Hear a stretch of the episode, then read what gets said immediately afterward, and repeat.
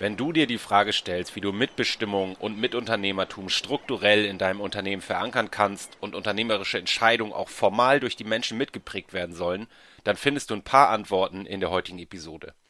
Vielleicht denkst du auch drüber nach, wie Mitarbeiterinnen am unternehmerischen Erfolg partizipieren können, ohne gleich mit Haus und Hof ins Risiko gehen zu müssen. Oder du denkst über die Unternehmensnachfolge nach und möchtest das Eigentum in die Mitarbeiterinnenschaft übergehen lassen. Über all das haben Jens und Maike von Neuland Büro für Informatik in der heutigen Episode mit mir gesprochen. Ich bin Arne und ich wünsche dir viel Spaß beim Hören. Du hörst den Kurswechsel Podcast. Wir machen Arbeit wertevoll, lautet unsere Vision. Im Podcast sprechen wir über lebendige Organisationen, den Weg dorthin und die Nutzung von modernen Arbeitsformen. Moin, ihr beiden. Erzählt doch mal, wer seid ihr? Was macht ihr so? Ja, hallo Arne. Vielen Dank äh, erstmal schon mal für die Einladung. Ja, mein Name ist Maike. Ich bin 37 Jahre alt. Ich komme eigentlich von der Nordsee und jetzt seit vielen Jahren schon in Bremen. Ich habe hier äh, Betriebswirtschaft studiert und nach meinem Studium erstmal in unterschiedlichen Unternehmen gearbeitet, vor allem in den Bereichen Strategie und Marketing und Vertrieb ja, ich habe dabei viele Branchen, aber auch ganz viele Organisationsstrukturen kennengelernt, vom klassischen Management bis zur kleinen städtischen GmbH und bin jetzt bei Neuland seit mehr als sechs Jahren und habe da das erste Mal ähm, agiles Arbeiten und autonome Teams kennengelernt. Und da habe ich ziemlich schnell festgestellt, dass ähm, ja das ein Umfeld ist und diese Freiräume, die man sich da nehmen kann, dass das ziemlich gut zu mir und meiner Vorstellung von Arbeit passt. Ähm, zurzeit bin ich äh, Agile Coach in einem unserer Kundenprojekte und dazu Mitglied in der Geschäftsleitung. Genau, und ich versuche immer wieder Möglichkeiten zur Verbesserung zu finden, vor allem so in den Bereichen Zusammenarbeit und Führung und seit letztem Jahr durch die Remote-Situation auch ganz viel im Bereich Moderation. Von mir auch nochmal vielen Dank, dass du uns eingeladen hast. Genau, ich heiße Jens. Ich ähm, komme ursprünglich aus Osnabrück, lebe aber schon seit Ende der 80er Jahre in Bremen, habe hier studiert, habe erst Informatik studiert, dann habe ich Philosophie studiert und bin Ende der 90er Jahre in diesem ganzen Bereich Internet gelandet. Und seitdem habe ich mit E-Commerce zu tun. Ich habe erst bei einer Agentur gearbeitet und sozusagen die, die ähm, ersten deutschen Internetunternehmen mit betreut, die ganz stark aus dem Otto-Konzern kamen und seit 15 Jahren bin ich bei Neuland. Ich habe mit sechs oder mit fünf anderen ähm, Kollegen zusammen damals Neuland gegründet und seitdem entwickeln wir Software für den E-Commerce. Und seitdem versuchen wir auch agil zu arbeiten. Das klingt heute wie eine hohle Phrase. Vor 15 Jahren, als wir damit angefangen haben, war das eher so, dass das niemand kannte und wir eigentlich alle Kunden noch davon überzeugen mussten, dass es spannend und gut sein kann, wenn man iterativ arbeitet, wenn man keine dicken Lasten und Pflichtenhefte hat. Naja, und heute, das weißt du selbst, kommen ja die Kunden sogar zu einem und wünschen sich das. Mhm. Ja, vielleicht um so ein bisschen Kontext herzustellen. Erzählt doch mal, du hast jetzt schon gesagt, ihr, ihr macht Software. Ähm, ihr seid ja lokal gesehen, wenn ich hier vom Schuppen äh, in der Überseestadt in Bremen aus denke, äh, ausgehe, wo wir sitzen, in der Nachbarschaft. Ich äh, kenne Neuland auch schon ein paar Jährchen jetzt, allerdings mehr so in der Beobachtung von außen und habe da hier und da schon ein paar spannende Sachen entdeckt. Ähm, erzählt doch nochmal so ein bisschen zum Kontext. Wer ist Neuland? Wie, wie funktioniert Neuland? Ähm, so, der Hintergrund. Okay, also was wir machen ist, ähm, wir entwickeln Shop-Systeme ähm, wir arbeiten in der Regel mit ähm, Versandhändlern, mit Filialisten zusammen und begleiten sie ins Internet. Wir haben Teams und die arbeiten relativ lange mit Kunden zusammen. Unsere Kunden sind, äh, um ein paar Mal zu nennen, zum Beispiel ähm, Obi oder Douglas oder ich arbeite für so einen Landmaschinenteileproduzenten Fricke und äh, das sind dann immer so Gruppen von acht bis zehn, manchmal auch 15 Leuten, die ähm, über einen langen Zeitraum die Internetplattform aufbauen und dann eigentlich ähm, sukzessive neue Feature ins Netz bringen. Und wir haben da gestartet, tatsächlich zu sechst äh, vor 15 Jahren. Und dann ist im Prinzip in jedem Jahr ein neuer Kunde, ein neues Team dazugekommen. Und wir sind heute ungefähr 130, 140 Leute. Und die ältesten Kunden, die wir haben, betreuen wir tatsächlich auch schon seit 14, 15 Jahren. Mhm. Jetzt, jetzt sind wir heute ja nicht verabredet, obwohl das sicherlich auch spannend wäre, um mit euch über agile Softwareentwicklung zu sprechen, sondern vielmehr um die, über die Unternehmung Neuland. Ähm, ihr habt da strukturell was verändert, was ich besonders spannend finde. Vielleicht erzählt ihr mal, wie war Neuland bisher aufgestellt? Wie hat Neuland bisher funktioniert und wie kam es dazu, dass ihr das Gefühl hattet, wir wollen da jetzt mal was anders machen? Ja, okay, das ist eine spannende Frage. Ähm, gegründet, wie gesagt, äh, haben wir uns mit sechs äh, Gesellschaftern und wir haben einen Investor gehabt. Das ist die NWU, die kommt hier aus Bremen, Nordwest Unternehmensbeteiligungsgesellschaft. Das ist quasi eine Tochter der Sparkasse. Mhm. Und ähm, wir haben dann eigentlich ähm, 13 Jahre lang äh, so zusammengearbeitet in dieser Konstellation. Also die ähm, Sparkasse, wie wir immer sagen, also eigentlich die NWU hält ungefähr ein Drittel der Anteile und ähm, wir sechs Gesellschafter dann gleichmäßig äh, die anderen Anteile. Und ungefähr vor zwei Jahren ist bei uns im Gesellschafterkreis aus verschiedenen Motiven eine Diskussion entstanden, ob wir eventuell fremdes Kapital in Investor äh, reinholen. Also die Überlegung waren, es gab konkret eine Person, die gesagt hat, jetzt ist gut, ich will vielleicht auch mal aufhören mit der Arbeit. Wir hatten Überlegungen, ob wir uns so andere Kundensegmente erschließen können, ob man vielleicht über einen strategischen Investor einen Zugang ähm, zu Leuten, die äh, auf C-Level ähm, unterwegs sind, bekommt, ähm, ob man im Vertrieb ein bisschen was macht. Also es gab so verschiedene Motive. Und wir ähm, haben mit einer Agentur zusammengearbeitet, die ähm, Firmen betreut, die Investoren suchen und haben uns relativ schnell überlegt, dass es kein Finanzinvestor sein soll, weil man da in der Regel weiß, dass die nach drei oder fünf Jahren das Unternehmen Gewinn bringt, wieder verscherbeln, sondern dass es entweder ein Family Office ist, die relativ konservativ äh, Familienkapital anlegen oder aber eben strategischer Investor, wo wir das Gefühl haben, da gibt's etwas, ähm, was die bewegt und uns und das passt zusammen. Das kann das Feld sein, E-Commerce, das kann aber auch ein bisschen diese Herangehensweise an unsere Arbeit, die Agilität sein.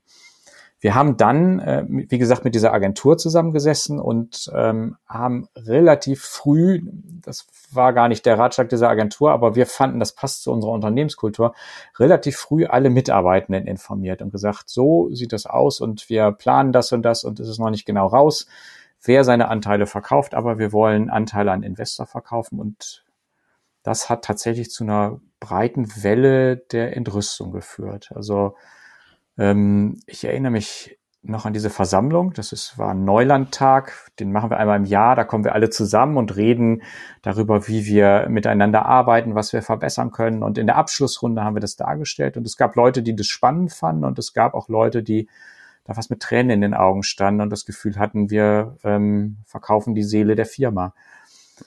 Das hat ungefähr eine Woche gedauert. Es gab Proteste, es gab E-Mails an uns, es in die eine, in die andere Richtung. Und wir haben uns dann als Gesellschafter entschieden äh, und gesagt, nee, wir machen das nicht. Ähm, offensichtlich ähm, funktioniert das nicht. Vielleicht ist es nicht die richtige Idee. Wir müssen irgendwas anderes suchen. Und wir haben uns dann überlegt halt, dass wir eine Form finden wollen, wie wir die Mitarbeitenden am Unternehmen beteiligen, am Gewinn beteiligen, am ähm, Abstimmungs- und Entscheidungsprozess und wie wir das auch so verankern können, dass das nicht mehr von der Willkür der Gesellschafter abhängt, sondern dass sie eigentlich auch quasi als Gesellschafter in den Rang derjenigen aufgenommen werden, denen das Unternehmen mitgehört. Und das war so der Startschuss. Und äh, wir haben dann einen Prozess gestartet, wir haben eine Arbeitsgruppe gebildet, da waren ähm, drei von uns Gesellschaftern drin. Da waren auch nochmal, ich weiß es gar nicht genau, drei oder sechs äh, Mitarbeitende drin. Wir haben mit einer Rechtsanwältin, einem Wirtschaftsprüfer zusammengearbeitet und haben dann Modelle ausgearbeitet, wie denn das funktionieren kann. Wir haben uns relativ schnell ähm, auf ähm, so ein, äh, nicht verständigt, aber wir fanden ein Modell sehr attraktiv und das war ein Modell, eine Stiftung zu gründen. Eine Stiftung, die einen Teil von Neuland erwirbt eine Stiftung, die ähm, quasi bestimmt wird von den Mitarbeitenden und dann eben in der Gesellschafterversammlung auch entsprechendes Entscheidungsrecht hat. Und wir haben dann den Mitarbeitenden drei Modelle zur Abstimmung gestellt. Ähm, wir haben sie zunächst, haben wir eine Abstimmung gemacht. Das war tatsächlich äh, eine Abstimmung, die ähm, so richtig formell war mit Urne und Wahlliste und allem. Die erste war, ähm, wollt ihr das überhaupt, ähm, eine Mitarbeitergesellschaft? Da hat ein Großteil der Mitarbeitenden halt äh, gesagt, okay, ja, das finden wir spannend. Ich glaube, es waren 95 Prozent ungefähr. Und im zweiten Schritt haben wir dann die Modelle abgestimmt. Ähm, das eine Modell war ähm, eine Stiftung, die ähm, sozusagen den, also 11,6 Prozent, das waren die Anteile, die frei wurden, kauft, oder eine Stiftung, die 23,2 Prozent Neulands kauft, oder das dritte Modell konnte keine Stiftung sein, weil da quasi nur ein symbolischer Anteilserwerb stattgefunden hätte. Da hätten wir so ein GmbH, GBR-Konstrukt gefunden. Und die Mitarbeitenden haben sich dann dafür ausgesprochen, ähm, die Stiftung zu gründen und eben 11,6 Prozent der Anteile Neulands zu erwerben. Und das ist das Modell, was wir dann so im Laufe des letzten Jahres ausgearbeitet haben. Also wie gesagt, die Mitarbeitenden haben dann über einen Kredit, der von der Bank zur Hälfte kommt, zur anderen Hälfte von Neuland einen Anteil an Neuland gekauft. Wir haben in der Satzung verankert, dass ähm, obwohl die Mitarbeitenden, also die Stiftung 11,6 Prozent der Anteile hat, haben sie jetzt ein Drittel des Stimmrechts in der Gesellschafterversammlung. Das kann man so disproportional zum tatsächlichen Eigentum regeln, so dass jetzt ein Drittel die Altgesellschafter haben, ein Drittel ungefähr zumindest ähm, die NWU, also die Beteiligungsgesellschaft der Sparkasse und ein Drittel ähm, die Mitarbeitenden über die Stiftung. Mhm. Das Genau, das, das war ziemlich viel auf einmal. Vielleicht, ja. vielleicht versuche ich das, um, um das für mich auch nochmal besser zu verstehen, eins nach dem anderen. Als ihr an dem Punkt wart, wo ihr festgestellt habt, dass mit dem strategischen oder mit dem Finanzinvestor ähm, das führt zu Unstimmigkeiten. Ähm, es wäre ja auch jetzt mal so ganz naiv gedacht, die Möglichkeit da gewesen zu sagen, okay, dann legen wir die Idee ad acta und verändern gar nichts. Warum war euch wichtig, äh, dann das aufzunehmen, okay, dann wir binden unsere Mitarbeiter viel stärker mit ein? Ähm, einen gewissen Handlungsdruck haben wir auf jeden Fall gehabt, weil es ja auch einen Kollegen unter den Gesellschaftern gab, der ähm, ausscheiden wollte. Das heißt also, irgendwas mussten wir schon machen mit den Anteilen. Mhm. Und ähm, das andere war, also für mich jetzt, ähm, dass ein Stück weit auch ähm, in dieser Auseinandersetzung unsere Glaubwürdigkeit auf dem Spiel stand und wir ähm, eine Form schaffen wollten, die äh, die Mitarbeitenden dann auch konsequent bei allen weiteren Eigentumsentscheidungen mit einbezieht. Also dass nicht nochmal eine Situation entsteht, in der Gesellschafter sich etwas überlegen, was das Eigentum der Gesellschaft angeht und die Mitarbeitenden außen vor sind. Ne? Also das war schon ein bisschen Programm, dass wenn in Zukunft zu entscheiden ist, wie sich die Gesellschaft weiterentwickelt, die Mitarbeitenden notwendigerweise am Tisch sitzen müssen. Mhm. Okay, dann vielleicht mal, ihr habt, ich habe verstanden, ihr habt dann diese, na, nachdem relativ eindeutig herauskam, okay, das, das wird positiv aufgenommen bei der, bei der Mitarbeiterschaft, dann gab es diese drei Modelle. Ähm, was ist dann passiert? Es ist eine Abstimmung erfolgt, die sicherlich auch ein Ergebnis hatte und dann ging es ja irgendwie weiter. Mhm. Ich glaube, äh, das ist auch sehr, das kommt jetzt so sehr kurz rüber. Es gab ähm, die, die Entscheidung, dass wir das machen wollen. Und dann gab es die drei Modelle. Ne? Das war natürlich auch, wenn es zeitlich sehr komprimiert war, wir haben das innerhalb von drei Monaten äh, oder sogar zwei Monaten in dieser Arbeitsgruppe ausgearbeitet. Das war schon unheimlich viel Arbeit und unheimlich viel Detailfragen, mit denen man sich da auseinandergesetzt hat, wie man ähm, da strukturieren möchte und wie man halt diese Rahmenbedingungen, die es ja auch gab, dass jemand verkaufen möchte. Und es gab auch einen klaren Zeitpunkt, wo, wo es die, diese neue Struktur geben muss, äh, wie wir das halt umsetzen können. Und ähm, also ich glaube, das steht nicht so richtig im Verhältnis zu dem, wir haben das sehr komprimiert gemacht, äh, zu dem, was jetzt kommt oder was jetzt ist, weil was wir da auch dazu sagen müssen, ist, das, es ist alles Mitte 2019 gestartet und wir waren dann Ende ähm, 2019, also im Oktober gab es die Wahl, stand dann auch fest, was wir machen. Auch dann kommt natürlich noch ein großes Paket Arbeit. Wir haben dann, mhm. es gab eine neue Arbeitsgruppe zur, zu der Stiftung, also weil auch die Stiftung braucht ja eine Satzung und muss sich überlegen, wie strukturieren wir uns, was möchten wir eigentlich, wie möchten wir ähm, Mitbestimmung organisieren. Die ganze Finanzierung musste geklärt werden für die Stiftung. Da gab es auch ganz viele, ganz viele Wechselwirkungen, was wann passieren muss und was man braucht, damit der nächste Schritt erfolgen kann. Und dann das war auch ganz gut, weil eigentlich wollten wir im Januar 2020 äh, damit starten und äh, es hat sich dann gezeigt, dass das einfach ein bisschen mehr Zeit braucht und wir das dann auch aufgrund der ähm, Situation um, um den ähm, Coronavirus auch so ein bisschen verlangsamt haben, würde ich mal sagen. So dass es so ist, dass wir jetzt erst seit Dezember letzten Jahres quasi der letzte offizielle Schritt getätigt wurde, dass die äh, Stiftung die Anteile gekauft hat, die Stiftung auch schon als Gesellschafter an die neue Neulandsatzung äh, unterzeichnet, mit unterzeichnet hat oder die verabschiedet wurde, wo einfach auch nochmal diese Mitbestimmung und auch die neue äh, Gremienstruktur, die wir uns bei Neuland mit der neuen Satzung gegeben haben, verankert ist. Also das heißt, wir sind jetzt eigentlich erst so in den ersten Wochen, wo wir das offiziell ähm, leben und sammeln jetzt erst Erfahrungen damit, äh, wie das ist, in so einem, mit, mit so einer Struktur und so einer Mitarbeitendenbeteiligung unterwegs zu sein als Firma. Mhm. Ihr, genau, ihr habt den, ihr habt den Prozess angesprochen. Jetzt stelle ich mir vor, äh, also spätestens mit dem Zeitpunkt dieser Abstimmung ähm, stand ja, ihr habt das auch gerade schon angedeutet, in meiner Vorstellung wahnsinnig viel formal juristische Arbeit an. Also erstmal Rahmenbedingungen zu schaffen, in denen das möglich ist. Und gleichzeitig kann ich mir vorstellen, an den Kaffeemaschinen war auch die Hölle los. Also das hat ja sicherlich zu Gesprächen und Diskussionen in der Mitarbeiterschaft geführt. Was habt ihr da erlebt? Wie kann ich mir das vorstellen? Also war da, war da so viel Flurfunk plötzlich, dass gar keine Projekte mehr liefen oder wie, wie sind die Mitarbeiter damit umgegangen? Ähm, was, was habt ihr da erlebt? Da gab es auf jeden Fall ganz viele individuelle Fragen und auch Bedürfnisse und Befürchtungen und das ist ein ganz breites Spektrum. Also von ähm, äh, ich genau ich es gab zum Beispiel ganz viele Rückfragen zu den Modellen, wie ist das mit der persönlichen Haftung? Also das hat, äh, das hat viele interessiert, aber für viele war auch wichtig, ah, es geht jetzt los, es passiert was. Ähm, und da gab es auf jeden Fall viele verschiedene Gespräche, aber ich habe das auch so empfunden, also ich war selber ähm, als Mitarbeitende mit in dieser Arbeitsgruppe, dass das auch ein, ein wahnsinnig wahnsinniger Gap war zwischen dem, wie man sich im, im Detail mit Satzungsfragen beschäftigt hat. Wir haben ja, wie Jens gesagt hat, mit einem Wirtschaftsprüfer und einer Notarin zusammengearbeitet und man war da sehr detailliert drin und das zu transportieren ähm, in diese Kaffeeküchen und in den Flurfunk. Äh, also da haben wir auch immer wieder festgestellt, dass wir das Gefühl hatten, wir haben da viel drüber kommuniziert, ähm, aber es wurden auch immer wieder die gleichen Fragen gestellt und ähm, ganz, ganz viele Punkte konnten wir da mit der Kommunikation auch nicht adressieren.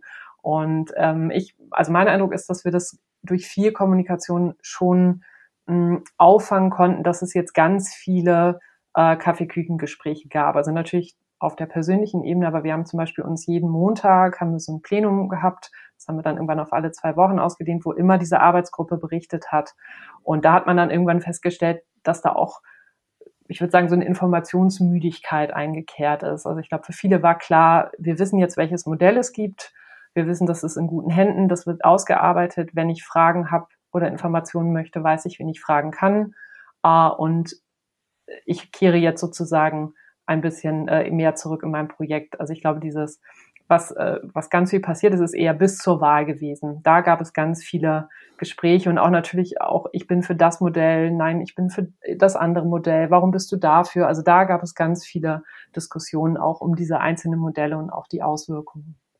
Mhm. Wir hatten, ähm, um die, diese Abstimmung vorzubereiten, auch die formalen Fragen eigentlich vorher schon adressiert, weil wir keine Sachen zur Abstimmung stellen wollten, die dann auch nicht möglich gewesen wären. Und wir haben in der Zeit vorher auch ein paar Vollversammlungen gehabt, auch dann mit dem Wirtschaftsprüfer, mit der ähm, Anwältin und die waren relativ lang und trotzdem, also ich, das habe ich bei uns sehr selten erlebt, dass wir in unserem großen Konferenzraum mit über 100 Leuten saßen und ähm, zwei bis drei Stunden konzentriert diskutiert und nachgefragt wurde. Also das war enorm, was für ein Interesse und was für ein Engagement es daran gab. Und ich habe das genauso wie Maike erlebt mit der Abstimmung. Dann ist eigentlich Ruhe eingeklärt und dann ist eher sowas entstanden wie, jetzt muss man quasi diese ähm, Sachen noch so ein bisschen nacharbeiten. Ähm, und da gibt's Leute, die sind da dran und dann war das Thema nicht mehr so heiß. Mhm. Mhm. Ja, ich kann mir das schon vorstellen. Das löst ja möglicherweise ähm, zumindest hätte ich den Verdacht, eine gewisse Betroffenheit aus. Also ich bin als, als Mitarbeiterin, als Mitarbeiter ja nochmal ganz anders involviert in das Geschehen rund um das Unternehmen auch. Ähm, und, und mache mir möglicherweise ganz andere Gedanken. Was habt ihr denn auf diesem Weg, ihr habt jetzt ja gerade gesagt, streng genommen seid ihr gerade erst gestartet, ähm, für Veränderungen beobachtet? Was waren vielleicht auch Schwierigkeiten, wo ihr sagtet, hm, da hatten wir echt dran zu knabbern? Veränderung. Ich würde, ähm, wenn ich eine Überschrift über diesen Prozess finden äh, sollte, dann würde ich sagen, dass wir eigentlich ähm, die Formalstruktur, die wir haben, die Eigentumsstruktur dem angepasst haben, was wir vorher schon gelebt haben. Also wir haben, ähm, ich hatte das ja am Anfang gesagt, dass wir mit diesem Begriff Agilität äh, gestartet sind und haben uns auch vor 15 Jahren die Frage gestellt, was bedeutet denn Agilität nicht nur für den Arbeitsprozess, sondern für ein Unternehmen? Und haben Unternehmensstrukturen gehabt, die sehr dezentral sind, in denen die Teams einen großen Teil der Sachen entscheiden. Und ähm, wir haben eine Unternehmensleitung gehabt bisher, die, ähm, also bis zum letzten Jahr, die aus den sechs Gesellschaftern und drei von den Mitarbeitenden gewählten äh, Kolleginnen und Kollegen bestanden also eine relativ partizipative Struktur nur, und das wurde eben auch in diesem, in dieser Krise deutlich, hat die Formalstruktur dem eigentlich nicht entsprochen. Also das war mhm. alles im gewissen Sinne geduldet von den äh, Eigentümern, aber ähm, es gab nicht so das Recht der Mitarbeitenden, das muss jetzt auch so sein. Und ich glaube, was wir jetzt geschaffen haben, ist eine Formalstruktur, die gut zu dem passt, wie wir arbeiten. Deswegen hat sich in der unmittelbaren Arbeit eigentlich nicht viel geändert. Also die Teams sind nach wie vor sehr autonom unterwegs, bestimmen sehr viel selbst und das, wo ich ähm, gremienmäßig den größten Unterschied wahrnehme, das ist dieses, also wir haben in der Satzung ein Gremium eingeführt, das diese Unternehmensleitung, von der ich gerade sprach, sechs Gesellschafter und drei jährlich zugewählte Mitarbeitende ersetzt, das heißt Geschäftsleitung.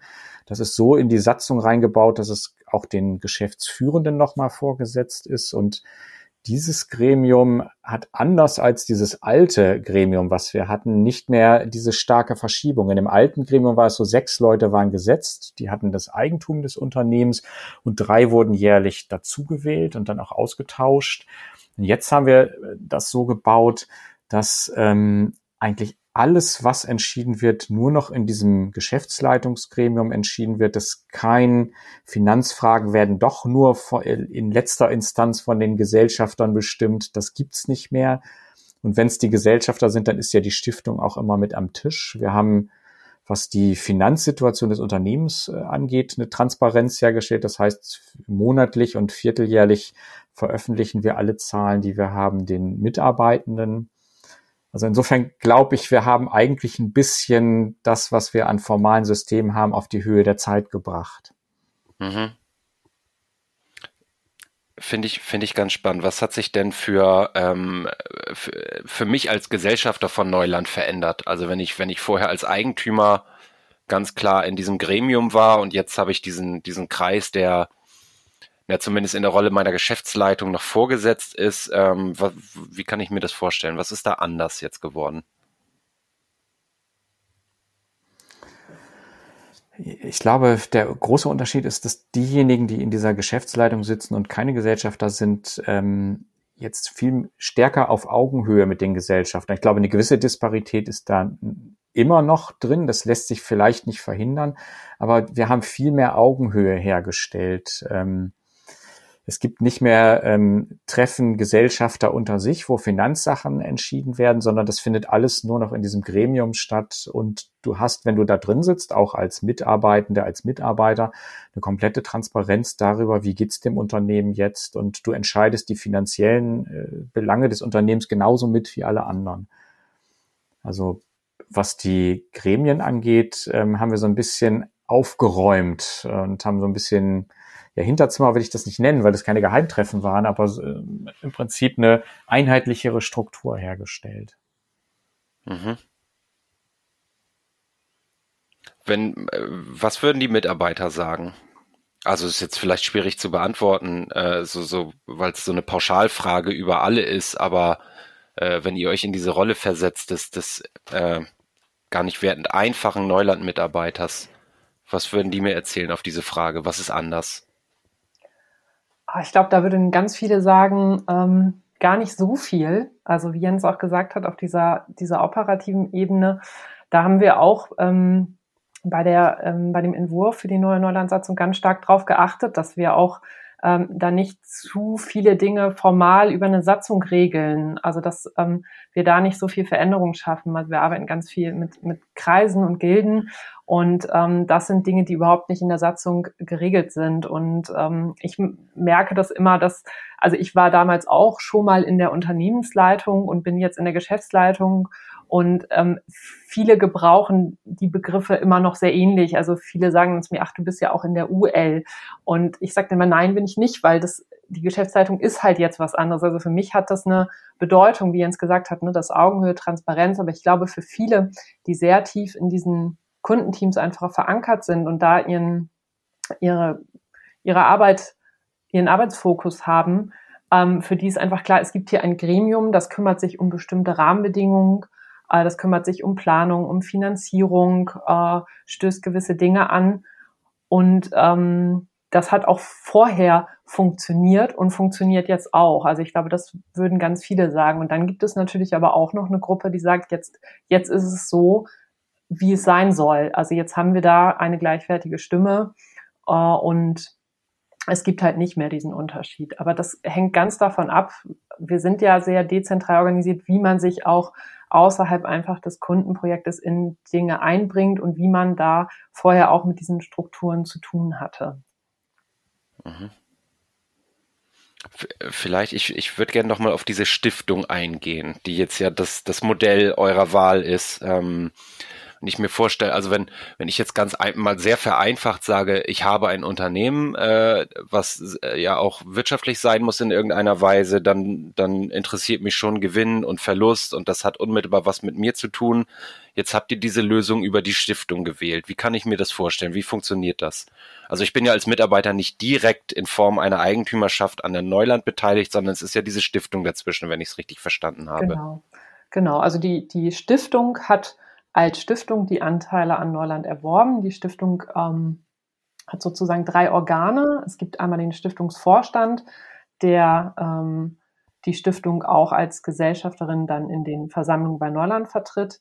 Und dann gibt es äh, Stiftung, den Stiftungsrat. Das sind alle, die bei Neuland ähm, aktuell beschäftigt sind. Äh, ausgenommen sind die ähm, mitarbeitenden Gesellschafter, weil sonst, die sind ja schon Gesellschafter, die äh, von Neuland, die sind dann über die Stiftung nicht nochmal Gesellschafter. Und dann gibt es die Stiftungsbegünstigten.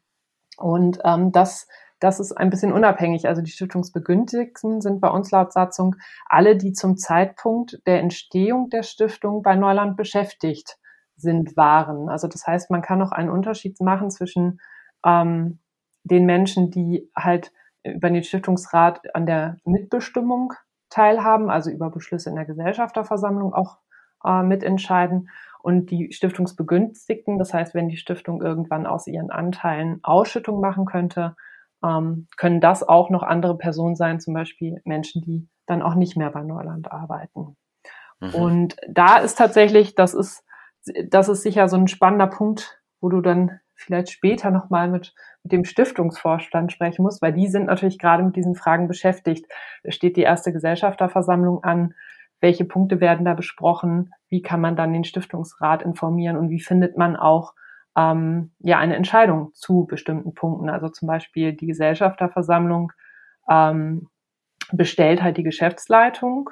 Äh, also es wird einen Vorschlag geben für eine neue Geschäftsleitung und die Gesellschafterversammlung muss diesen dann annehmen oder ablehnen. Und darüber muss man zum Beispiel ja mit allen, die in der Stiftung dann Stimmrechte haben, äh, schauen, wie kommt man da zu einer Entscheidung als Stiftung. Mhm. Wir fanden dieses Stiftungsmodell attraktiv, weil ähm, wir nach einem Modell gesucht haben, bei dem ähm, das Eintreten und das Austreten kein großer formaler Akt ist.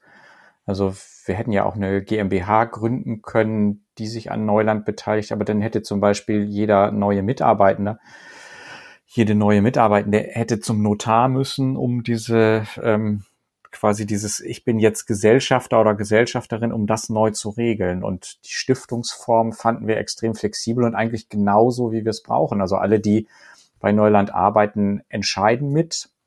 Und Begünstigte können äh, im Zweifelsfall auch noch andere Menschen sein, beispielsweise Menschen, die bei Neuland gearbeitet haben und ausgeschieden sind. Da ist man äh, komplett flexibel. Ja, ich, ja, ich finde das eine ganz spannende Lösung, weil, also wenn ich es richtig verstanden habe, dann ist der, die einzelne Mitarbeiterin, der einzelne Mitarbeiter in dem Sinne nicht ins Risiko gegangen, als dass eine Haftung da ist, aber bei einem möglichen Unternehmenserfolg und dann auch ja, bei äh, entsprechenden Erträgen der Stiftung kann ich durchaus am wirtschaftlichen Ergebnis von Neuland äh, beteiligt werden in Form einer Ausschüttung. Genau, genau. so ist es. Ja, genau so ist es. Vielleicht muss man ein, eine Sache noch dazu sagen, weil ja viele, wenn sie den Begriff Stiftung hören, ähm, an gemeinnützige Stiftungen denken. Ähm, das ist die Stiftung nicht. Ne? Also es gibt zwei Arten von Stiftungen, welche die gemeinnützig sind und welche nicht. Wenn die gemeinnützig sind und du spendest einer Stiftung, dann ist das ja quasi steuerlich absetzbar. Äh, mhm. unsere Stiftung ist einfach eine Stiftung, äh, so wie zum Beispiel auch große Firmen oft von Stiftungen gehalten werden, zum Beispiel Bosch oder so. Ne? Also das ist ein probates Mittel, um dafür zu sorgen, dass auch so Familienunternehmen sich nicht zerfleddern über die Generationen hinweg. Also es ist quasi traditionell auch üblich, dass man Unternehmen von Stiftungen halten lässt. Aber wie gesagt, die sind dann eben nicht steuerlich begünstigt. Ja, ich, also in, in meinem Kopf geht gerade darum, was für Effekte hat das möglicherweise auf so Dinge wie, wie individuelles Verhalten, auf, auf die Denke im Unternehmen, auf die Kultur, wenn man da ein bisschen länger drauf guckt. Ähm, es ließe sich jetzt ja die Hypothese aufstellen, dass durchaus die Fokussierung viel stärker auf den äh, gesamtunternehmerischen Erfolg der Firma gerichtet wird, als jetzt nur, ohne das äh, abwerten zu wollen, auf, auf meine kleine Zelle, in der ich arbeite. Also könnte ein Effekt sein. Vielleicht, ähm, bevor ich hier äh, so ins Blaue rate und im Nebel rumstochere, was habt ihr euch denn davon versprochen, dass ihr diesen Weg jetzt gegangen seid? Zumindest nicht einen, einen besonderen Motivationseffekt auf dieser Ebene, weil da glaube ich ehrlich gesagt nicht dran. Ich glaube, wenn ich die Motivation nicht in meiner unmittelbaren Arbeit finde, also intrinsische Motivation, glaube ich nicht, dass ich mittelbar äh, über eine Eigentumsbeteiligung ähm, stark motiviert werde. Wie sich das in, dem, in der Krisensituation auswirkt, kann ich gar nicht sagen. Ähm, aber also das ist ähm, für uns nicht der, der Hauptpunkt gewesen. Für uns ist, glaube ich, eher der Hauptpunkt gewesen, dass wir ein bestimmtes Problem, was wir in der alten Eigentumsstruktur gehabt haben, was ja so ein bisschen wie so eine Zeitbombe auch ist. Also, ne, wenn du ähm, Personen hast, die als Gesellschafter fungieren, dann irgendwann ändern sich deren biografische Perspektiven, irgendwann ändern sich, ähm, ja, bist du einfach auch äh, alt, willst ausscheiden, was auch immer halt, und ähm, das Unternehmen erfährt das dann äh, das ist ja ein bisschen wie eine Erschütterung, weil dann Eigentumsverhältnisse verändert werden müssen. Und diese Zeitbombe haben wir ein bisschen entschärft, indem wir eine Struktur geschaffen haben, die es eigentlich ermöglicht, ein Stück nachhaltiger das zu leben, was wir vorher schon gelebt haben. Und die Stiftung ist ja durchaus jetzt auch eine Rechtskonstruktion, die längerfristig ähm, auch äh, noch neue Anteile erwerben kann. Ne? Wir haben in die in die Satzung ein Vorkaufsrecht äh, geschrieben. Das heißt, immer dann, wenn jetzt ein Gesellschafter ausscheiden will, ähm, hat die Stiftung das Vorkaufsrecht und kann äh, theoretisch halt mehr Anteile an Neuland erwerben. Also insofern ist es eher ein Versuch, nachhaltiger unsere bestehende Struktur und Kultur zu befestigen, als dass wir äh, gesagt haben, Mensch, jetzt lass uns eine Stiftung schaffen, weil das hat einen wunderbaren Motivationseffekt. Ja, das, das war in, in dem Detaillierungsgrad auch gar nicht mein Punkt, sondern es ging in, in die Richtung, die du schon angeschnitten hast. Ich, meine Idee war, dass ich mich als einzelner Mitarbeiter oder Mitarbeiterin viel stärker mit der langfristigen Perspektive des Unternehmens beschäftige, als dass ich sage, ich, ich, ich rock hier meine Projekte ab, ausschließlich. Ich glaube, dass es, also da gibt es bestimmt ähm, äh, Menschen bei uns, für die das auch nochmal so ein kleiner Anstoß ist. Ähm, also gerade wenn man auch sieht, mit welchen, also wo man dann vielleicht auch bei so einer Gesellschafterversammlung auch mal Ja oder Nein äh, sagen muss. Und da gibt es sicher welche, die sprechen mit Kolleginnen und stellen dann fest, okay, alle sagen ja, dann sage ich auch ja. Und da wird sicher auch welche geben, die genau das, wie du das gesagt hast, Anne, sich ein bisschen mehr ähm, damit beschäftigen, was heißt das eigentlich. Und das muss man auch nochmal zum Prozess sagen, dass das für ganz viele auch ein entscheidender Punkt war, als wir über diese Modelle gesprochen haben und diese Anteile und auch über diese Finanzierung.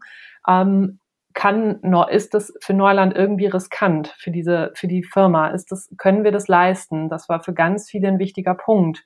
Ähm, mhm. Und das zeigt halt auch, ne, dass es gibt eine unheimlich hohe Identifikation bei uns mit dem, mit dem Unternehmen. Und ich würde sagen, das ist so ein bisschen wie so ein, da ist nochmal jetzt so ein kleiner Stempel drauf, ne? Und das ist schon so ist. Ich, ich habe jetzt, auch wenn es vorher eher informal war, jetzt habe ich auch formal die Möglichkeit zu sagen, ich bin hier auch eine Unternehmerin und mein Unternehmen sieht mich hier auch als ähm, Perspektive für die Zukunft, ne? Weil, so wie Jens gesagt hat, im Moment sind es 11,6 Prozent. Das klingt jetzt nicht so viel, ähm, also an Anteilen, aber in der in der Mitbestimmung ist es ja ein Drittel und das heißt, dass ganz viele Entscheidungen auch nicht ohne ähm, die Stiftung oder nicht gegen den Willen der Stiftung getroffen werden können bei, sieb äh, bei 70-prozentigen Entscheidungen. Und ich, ich finde das schon so im Alltag. Ähm, manchmal ist es so ein geflügeltes Wort, dass man dann sagt, ja, das müssen die Gesellschafter entscheiden. Und ich sage dann immer, ja, das sind wir ja jetzt alle. So, ne? Mhm. Also sich auch einfach den Raum nehmen, eine Meinung, ähm, die man hat, auch wirklich ähm, zu äußern und zu sagen, ich, ich bin hier auch ein Gesellschafter oder eine Gesellschafterin und ich habe hier das gleiche Recht, äh, Ideen und Dinge ein, einzubringen, auch wenn es, glaube ich, auch ganz von ganz vielen auch bisher schon schon so gelebt wurde. Aber es ist einfach nochmal diese, dieses offiziell machen ähm, und auch nochmal das mit Nachdruck einfach unterstützen, ne? dass das einfach die Art ist, wie wir das zusammen machen wollen. Was auch eine, eine Rolle spielte in dem Konflikt, den wir hatten, war ähm, die Frage der Gewinnverwendung, der Gewinne, die Neuland macht. Und äh, das ist im Prinzip eine Grauzone gewesen, weil du natürlich im Bundesanzeiger immer schon nachschlagen konntest, wie viel Gewinn macht denn das Unternehmen, was äh, schüttet es aus. Aber ähm, die Mitarbeitenden hatten ja nicht wirklich eine Möglichkeit oder ein Recht zumindest einzufordern, jetzt zum einen darüber mitzubestimmen und zum anderen erstmal überhaupt zu wissen, wie viel Gewinn macht denn dieses Unternehmen? Macht es überhaupt Gewinn und wird da was ausgeschüttet oder nicht? Und das ist jetzt halt anders. Ne? Also wir haben in diesem ganzen finanziellen Bereich nicht was die individuellen Gehälter angeht, das ist etwas anderes, aber was die Unternehmenszahlen angeht, eine komplette Transparenz und die Mitarbeitenden äh, haben ja auch ein Recht darauf, weil sie sind ja, wie Maike gerade gesagt hat, mittelbar über die äh, Stiftung Gesellschafter und natürlich können sie da alle Zahlen sehen und die Gewinne und entscheiden mit, was wird ausgeschüttet und was verbleibt im Unternehmen. Ja. Spannend auf jeden Fall, was da, was da passieren wird, gerade weil ihr sagt, ihr, ihr lauft jetzt erst los, ihr sammelt Erfahrung, ähm, vielleicht da, wo ihr gerade steht, mal so ein Blick nach vorne, wenn ihr mal so zwei Jahre weiter guckt, wo, was sollte denn passiert sein, damit ihr sagen könnt, das war eine richtig gute Entscheidung? Das ist jetzt eine herausfordernde Frage, ne? Zwei Jahre im Voraus. Ja, wenn man überlegt, dass man so, ein, so einen Prozess, äh, wie ich das vorhin gesagt habe, eigentlich in so ein paar Wochen ähm, äh, erstmal durchgezogen hat oder jetzt in anderthalb Jahren sind, hat man das Gefühl, in zwei Jahren ist viel möglich. Ne? Aber ähm, also ich erhoffe mir einfach, dass, ähm, dass wir gute Wege finden, äh, vor allem in, in der Stiftung, über den Stiftungsvorstand halt diese, diese Mitbestimmung zu realisieren. Die Stiftung ähm, sich auch als aktive Gesellschafterin sieht und was ich noch so ein bisschen als Herausforderung sehe, ist auch, dass dieses starke operative Leitungsgremium, was wir jetzt haben, ja mit der Geschäftsleitung, auch da müssen wir natürlich schauen, was, was macht der, was macht das mit der Organisation, ähm, dass wir da nicht zu formal dann auch werden als Gremium. Also da müssen wir auch schauen, ne, was, ähm, da stehen ganz viele Dinge in der Satzung, die wir verantworten, aber da stehen auch ganz viele Dinge, die dieses Gremium nur adressieren soll. Und auch da, glaube ich, brauchen wir auch noch die Zeit, ähm, um, ja, um das einfach mit Leben zu füllen. Und da würde ich sagen, das wäre ein schönes Ziel, wenn wir da in zwei Jahren auch ein gutes Verständnis davon hätten, ähm, was operative äh, Leitung eines, eines solchen selbstorganisierten Unternehmens dann auch heißt. Mhm. Ich habe jetzt gerade mal kurz die Luft angehalten, um abzuwarten, Jens, ob du ja. das ergänzen möchtest. Ich dachte, ich kann mich da jetzt rumdrücken. naja, ich habe ja schon ein paar Mal gesagt, für mich ist das ja ein Stück weit ähm, die Hoffnung, dass wir zunächst mal das, was wir als Organisationskultur haben, damit ein Stück weit ähm, nicht festgeschrieben haben, aber dass wir dem ein, ein, auch ein formales Fundament gegeben haben. Deswegen würde ich hoffen, dass, dass wir fortschreiben können, was wir bisher getan haben. Also Maike hat eben den Begriff Selbstorganisation benutzt und Dezentralisierung, das sind wahrscheinlich Eckpfeiler. Und das Spannende, wenn wir jetzt über die nächsten zwei Jahre oder die nächsten fünf Jahre reden, ist für mich, ähm, wie reagieren wir auf Veränderungen, die es um uns herum geht, gibt. Mhm. Also Veränderungen im Markt, wie flexibel sind wir? Ist eine, und das, da habe ich ein großes Fragezeichen, das weiß ich nicht. Also ist äh, letztendlich ist es ja ein Stück weit eine demokratischere Unternehmensstruktur ist die genauso reaktionsfähig ähm, wie eine, die ähm, zentraler äh, gesteuert wird, wo weniger Figuren das Sagen haben. Also ich, ich würde sagen, man ist durch die breite Mitbestimmung ein Stück träger, aber wenn man dann einen Schritt macht, dann hat man auch eine viel breitere Überzeugung hinter sich halt. Ne? Also mhm. das, äh, sozusagen, das, da verschiedene Teile des Unternehmens so auseinanderreißen. Ich glaube, die Gefahr besteht nicht wie schnell wir in der Lage sind zu reagieren, wie schnell wir spüren auch, wir müssen ja jetzt an ganz vielen Stellen spüren, dass sich da was verändert, damit da quasi eine Mehrheit entsteht und wir Prozesse verändern können. Das wird sich zeigen. Also ich habe da Hoffnung, aber ähm, wissen kann man das nicht. Absolut, ja. Ja, ist spannend, ob, ob, ob das dazu führt, dass am Ende Flexibilität eingebüßt wird, was ja, was ja so wichtig ist in, in, in den dynamischen Zeiten, in denen wir, in denen wir alle so unterwegs sind. Ähm, ich würde sagen, ich lade euch spätestens in zwei Jahren nochmal wieder ein. Das ist eine gute Idee. Um, um, um mal zu hören, wie es so gelaufen ist. Vielleicht abschließend noch, ähm, es ist ja jetzt eine sehr individuelle Lösung für euch, die, die ganz viel berücksichtigt von dem, wer ihr schon gewesen seid, äh, was ihr mitgebracht habt, wenn, wenn ich jetzt Hörer vom Kurswechsel-Podcast bin und vielleicht selber Inhaber, Unternehmer bin oder in einem Unternehmen arbeite, wo dieses Thema gerade bewegt wird. Ähm, ohne da jetzt pauschal auf irgendwas draufwerfen zu wollen, was würdet ihr empfehlen? Ähm, was muss ich berücksichtigen? Ja. Ja, ich hätte jetzt als Empfehlung gesagt, weil das fand ich sehr hilfreich im Prozess. Ich kann mich noch erinnern an den, bei den ersten Treffen der Arbeitsgruppen, dass wir uns auch so sehr drauf gestürzt haben, das ähm, auch so zu formulieren, wie das in der Satzung steht und äh, unsere ähm, Notarin hat dann immer gesagt, ihr, ihr sagt oder sie sagen mir, was sie wollen und ich mache den Rest. Und ich glaube, das ist einfach das, was man wissen muss. Was möchte man? Was möchte man damit erreichen? Und ähm, aber auch wie bei uns, was sind auch Rahmenbedingungen, ähm, die man einfach berücksichtigen muss? Und ich nutze die Antwort auf deine Frage mal ähm, quasi als U-Boot, um zwei andere Fragen zu beantworten, die du gar nicht gestellt hast. Mhm. Ich würde zum einen den, das, den Rat geben, ins Ausland zu gehen, weil ähm, die Möglichkeit, ähm, Eigentum an Mitarbeitende zu übertragen, in ganz vielen anderen europäischen Ländern besser geregelt ist als in Deutschland.